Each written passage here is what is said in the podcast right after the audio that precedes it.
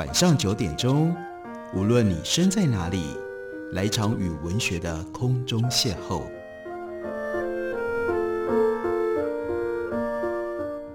杨照谈书，邀您一同遨游文学世界，认识古今中外的经典之作。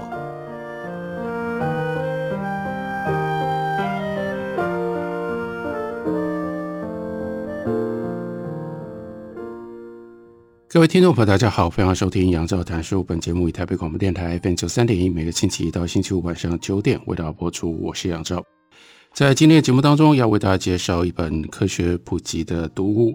这本书呢，叫做《迷因》，这是基因与迷因共谋的人类性质与文化演化史。这本书的作者呢是 Susan Blackmore。这本书的英文本其实是在一九九八年就已经出版了。所以在讲到迷因的理论的时候，这本书有了二十几年的历史。我今天回头看这本书，对于到底什么叫做迷因，以及迷因如何解释人类的行为，还是有非常重要的一些奠基的作用。所以，如果大家仍然不知道迷因是什么，当听到别人在讲迷因的时候，你有很多的困惑的时候，那这本书应该是可以值得你来注意来阅读的。这本书从很根本的立场告诉我们。什么叫做迷因？先不要讲到 Dawkins 的理论，先说包括 Dawkins 的理论到底怎么来的呢？在书里面，Susan Blackmail 作者他直接这样说：这本书的理论是让人类与众不同的是模仿的能力。当然，人跟动物之间到底有些什么样的差别，这是一个非常漫长而且从各种不同的角度被探索过的一个问题，提出了很多不同的答案。那这本书以及他要处理的迷因的理论，最重要的一个关键就是凸显人类的模仿的能力。人类很自然就是会模仿，在小婴儿面前坐下、眨眼、挥手，或者是发出咕咕的声音，甚至只是对他微笑，那会发生什么样的结果呢？通常他也会对你眨眼、挥手，或者是报以微笑。这些事情即使是婴孩，也就意味着没有太多心智的能力。也就是意味着不太需要动用什么样的心智的能力都能够做得到。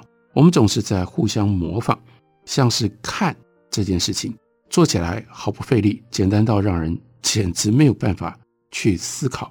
我们自然不会认为这是什么聪明厉害的事情，但是这其实非常非常关键，因为这些动作其他动物未必天生就会。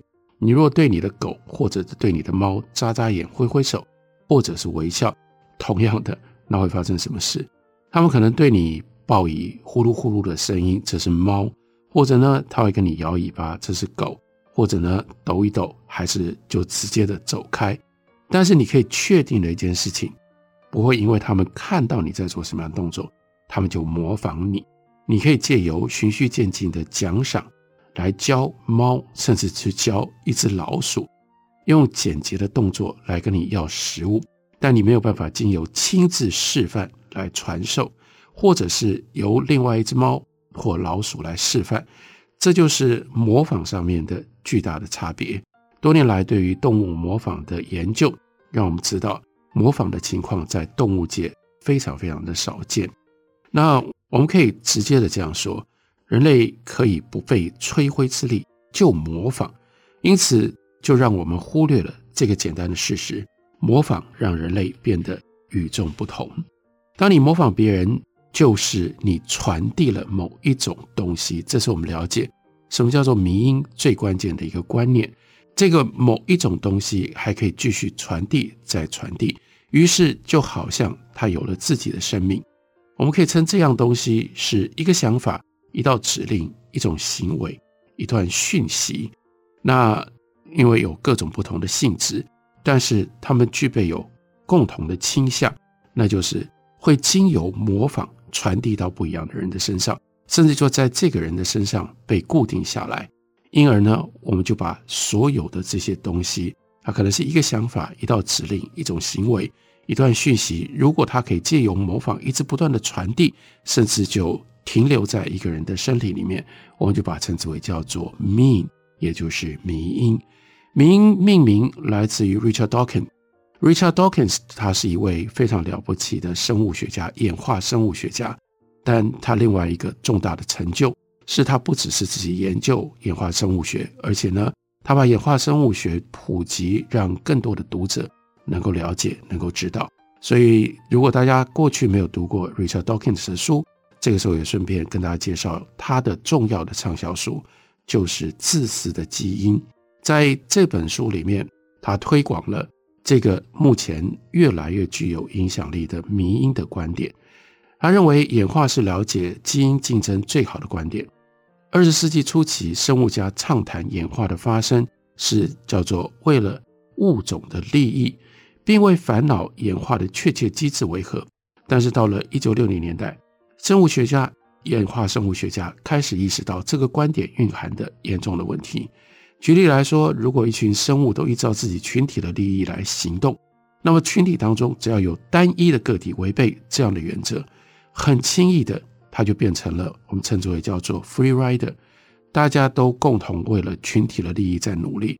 这个人他什么都不需要做，他只要违背跟别人不一样，他就变成了免费的搭载者，他就可以利用别人基于群体利益的行动得到好处。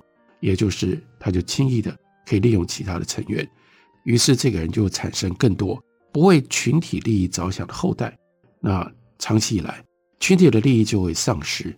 以更现代的基因的眼光来看，演化或者看似是以个体的利益或者是物种的利益为目标在运作，但其实一切更根本的层次都是基因之间的竞争在驱动。这是新的观点，在六零年代慢慢的浮现。到了 Richard Dawkins，他在一九七六年出版《自私的基因》的时候，有了初步的整理，已经成熟了。这个新的观点对演化提供了更有力的理解，并且成为所谓的“自私基因”的理论。在这样的脉络底下，首先我们从科学的角度一定要弄清楚什么是 selfish，什么是自私。这并不是说基因有思想、有考量，他会去考量。什么是他最大的利益？而且他只考量他自己最大的利益，这叫做自私，不是的，而是说意味着基因只为自身行动，基因唯一的利益就在于它能够复制，基因想要唯一会做的就是被传递到下一代。当然，基因跟人不一样，它不会想，它没有目的，它没有意图，基因有的只是可以复制的化学指令。所以，当我们说他想要，或者是他自私，这是用拟人简略的方式来表达。这种表达方式要不产生误解，首先你要记得，基因要传递到下一代的只有两种结果：基因要么成功的复制到下一代，要么不成功。不成功的基因就消失了。所以，为什么基因一定是自私的？因为会留下来的基因都是后来成功的复制到下一代。那他既然已经成功复制到下一代，也就意味着他找到一种方式，让他可以在生物的个体里面发挥作用。所以，我们说基因想要什么这样的一种简略的说法，都应该要解释成为有了什么样的因素或者进行什么样的活动，这种基因比较有可能，更有可能可以传递下去。那基因。的自私就在于它就是要复制，如果不能复制，它就消失了。那在这个过程当中，Dawkins 他就提到了 Replica，在提出这个理论的同时，Dawkins 呢，他创造了几个观念，一个呢是 Replicator，另外一个呢是 Vehicle，这两者之间有重大的差别。会进行复制的都是 Replicator，在这里书里面把它翻译叫做复制子。那包括了积极的复制子，它的本质会影响再次再被复制的机会。那 vehicle 这里把它翻译叫做载子，则是跟环境发生交互作用的实体。然后呢，载子或者是交互作用子携带着复制子到处跑，并且加以保护。原始的 replicator 它应该是在一个我们称之为回到那个生物起源最原始的时候，那是。一锅原汤，在原汤里面有非常非常多的化学的成分，这些化学的成分在随机的撞击的情况底下，开始产生了可以自我复制的分子，这是生命的起源。不过到了今天，我们最熟悉，我们用来理解所有生物现象的基础的单位，变成了 DNA。DNA 的 vehicle，它的载子是生物，而生存在大海、空气、森林或者是平原当中的一群一群的生物，它们彼此会交互作用。那基因它就只是为了要能够继续复制，但是就驱动了地球生物世界的所有的演化。不过关键的这件事情，在自私的基因，尤其到了后半本的时候，Dawkins 他提到了另外一件事情，那就是。基因管控，或者是基因可以解释所有的人类以外其他生物如何演化。为什么特别讲人类以外？那就是因为在人类的演化当中，还有别的因素在作用。那除了基因，除了 DNA 之外，除了这些化学元素之外，存在这个地球的生物之间有没有别的 replicator？这是在。一九七六年的这本经典的书籍当中，Dawkins 他结束他全书，他要问的一个关键的问题，而且在这本书他特别放在最后，因为他知道会在演化生物学界、普遍的生物学界，甚至在整个社会读者当中引起很大的争论，所以他把它放到最后，他提出了这样他自己的看法。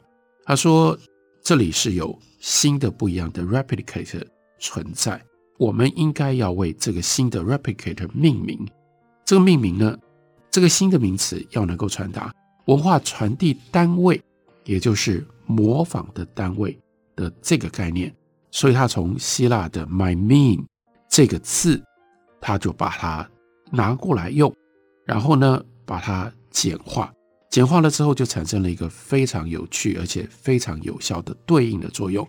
他把 my mean 就把它。简化成为 mean，然后呢，它在发音上面，在拼字上都很接近 gene，所以就把影响推动人类演化的因素，在这本书里面，从原来的基因 gene 把它变成双重的，是 gene and mean，这就是我们今天经常所听到的 mean 迷因这个观念，这个名词的来源。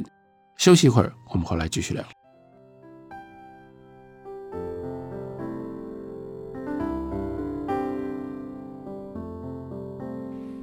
见台北的身影，拥有颗热情的心，有爱与梦想的电台，台北广播 FM 九三点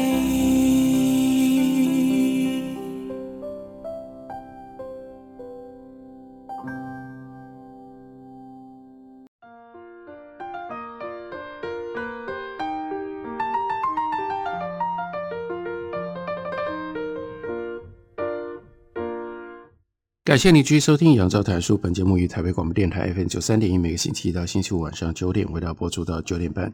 今天为大家介绍的这本书是 Susan Blackwell 他所写的《The Mean Machine》，中文翻译的书名非常的简单，就是“迷因”。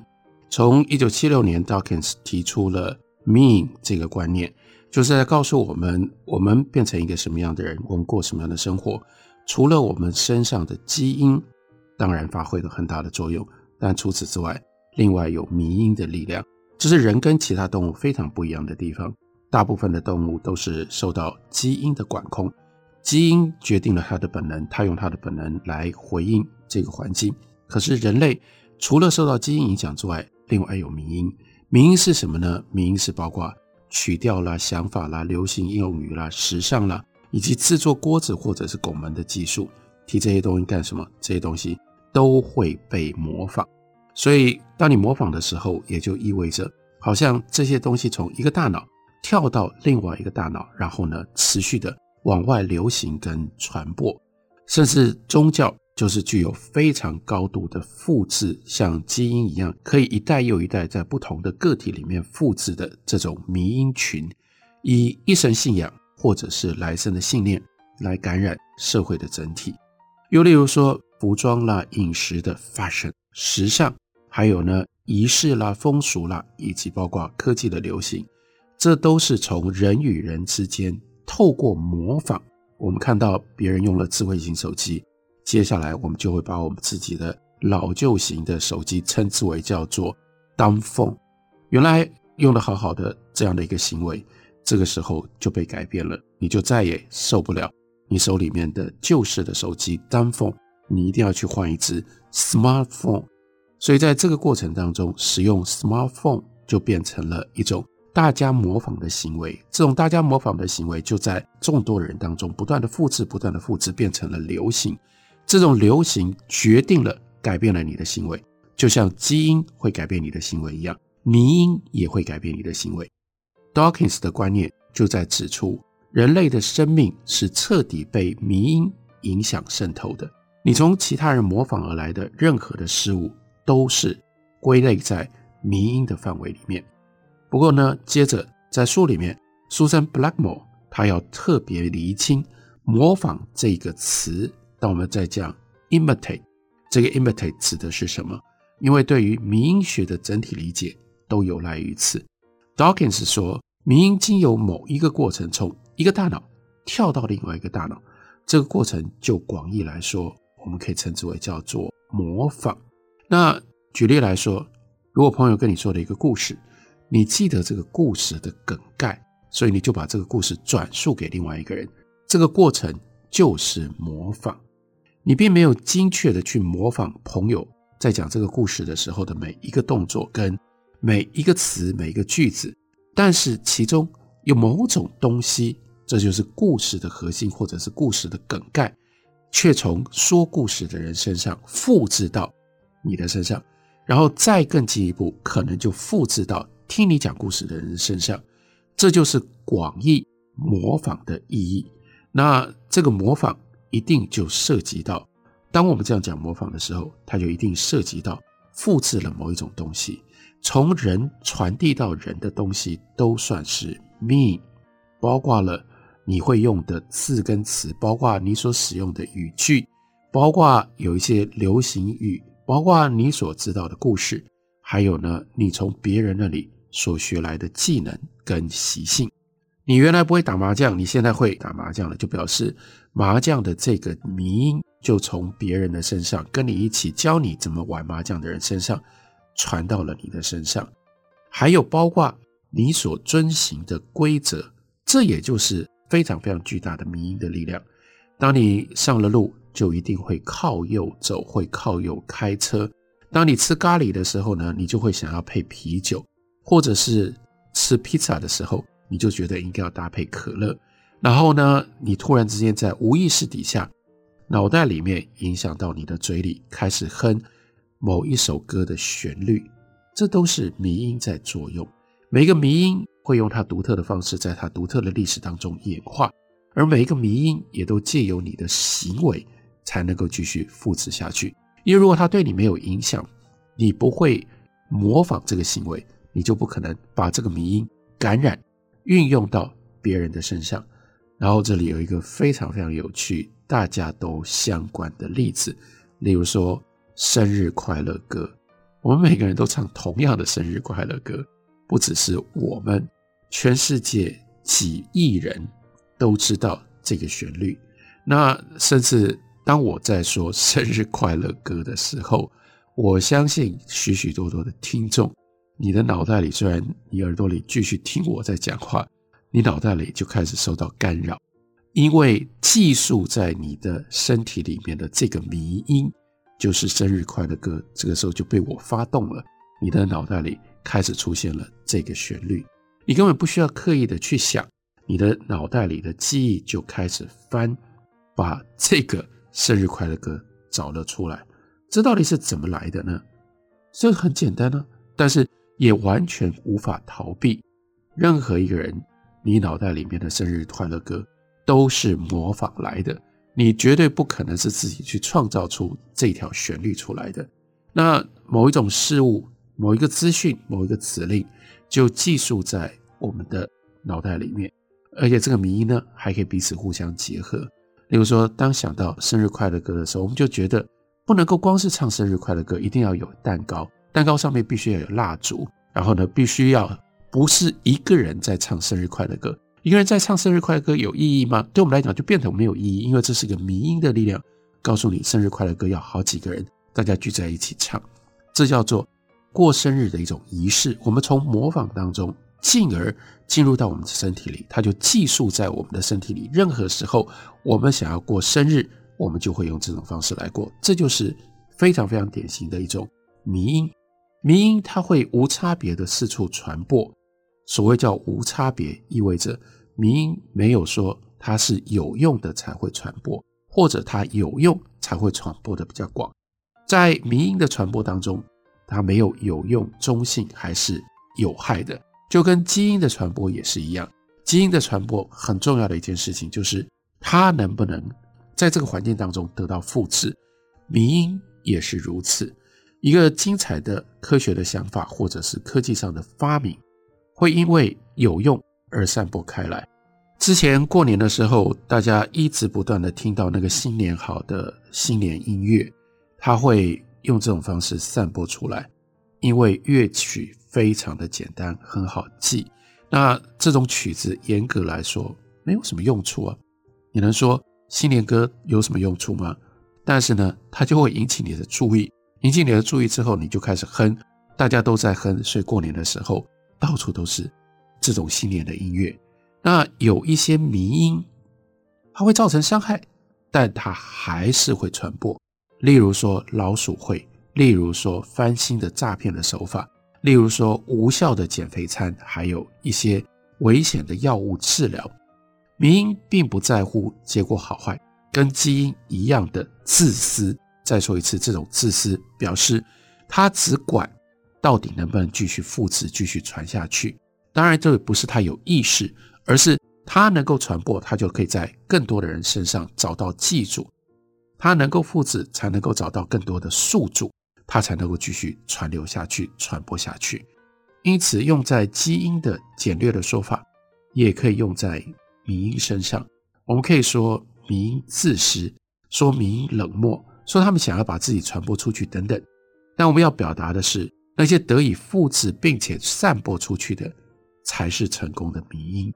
相对的，有一些不成功的迷因，不成功的迷因也就意味着希望被复制。你想要感染别人，希望别人愿意模仿。比如说，你写了一首歌，你希望这首歌有人唱，唱了之后别人听了也会想要唱，这样叫做成功的歌曲。成功的流行歌曲，当它流行起来，它就是成功的迷因，因为它就可能进入到了二十万人、三十万人的身体里。但是有很多很多失败的迷因，做了一首歌，自己唱了，唱完了之后，连你自己都不记得这个歌了，那这就是彻底失败的迷因。失败的迷因就消失了。那这首歌会对别人产生什么样的作用？在被记得、被模仿、被传播的过程当中。这个歌是没有这种考量的，这就是相对于基因而来的迷因的观念。那迷因跟基因一样，重点就在于它能不能复制，能不能保存下来。我接下来在书里有一个非常有趣、简单的故事，来说明迷音如何演化，以及迷音如何影响在迷音演化当中的人的行为。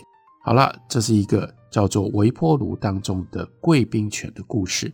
这个故事呢，是有一个美国的太太，她习惯帮她的贵宾狗洗澡之后呢，把它放进到烤箱里去烤干，啊，就用低温把贵宾狗慢慢的烤干。那有一天呢，他买了一台全新的微波炉，所以他就把他的贵宾狗在洗过澡之后也放进到微波炉里面去。结果呢，这只狗。你可以想见发生什么事，他就惨遭折磨而死了。所以这位太太呢，养贵宾狗的太太，她就去告制造商，因为她告什么呢？她说产品上并没有附上“请勿把你的贵宾狗放入微波炉烘干”的警语。结果呢，他胜诉了。这个故事广为流传，几百万的英国人都听说过，但是他们听到的故事版本。可能是微波炉里面的猫，或者是微波炉当中的吉娃娃。这个故事也许在美国也流传了几个类似的版本。故事里的这个太太，也许来自于纽约，也许来自于 Kansas，这叫做都市神话的范例。也就意味着故事离开了原来的基础，离开了原来的事实、真相、价值或重要性等等的问题。这个故事拥有了自身的生命。这个故事也许不是真的，但真相从来都不是迷因成功的必要的判准，因为迷因关键就是传出去。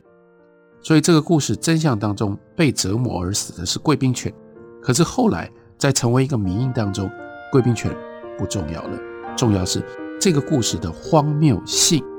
这个故事的荒谬性让它取得了自身的生命，这就是迷因广大而且无所不在，影响我们的行为，改变我们的思想，决定我们成为一个什么样的人，巨大的力量。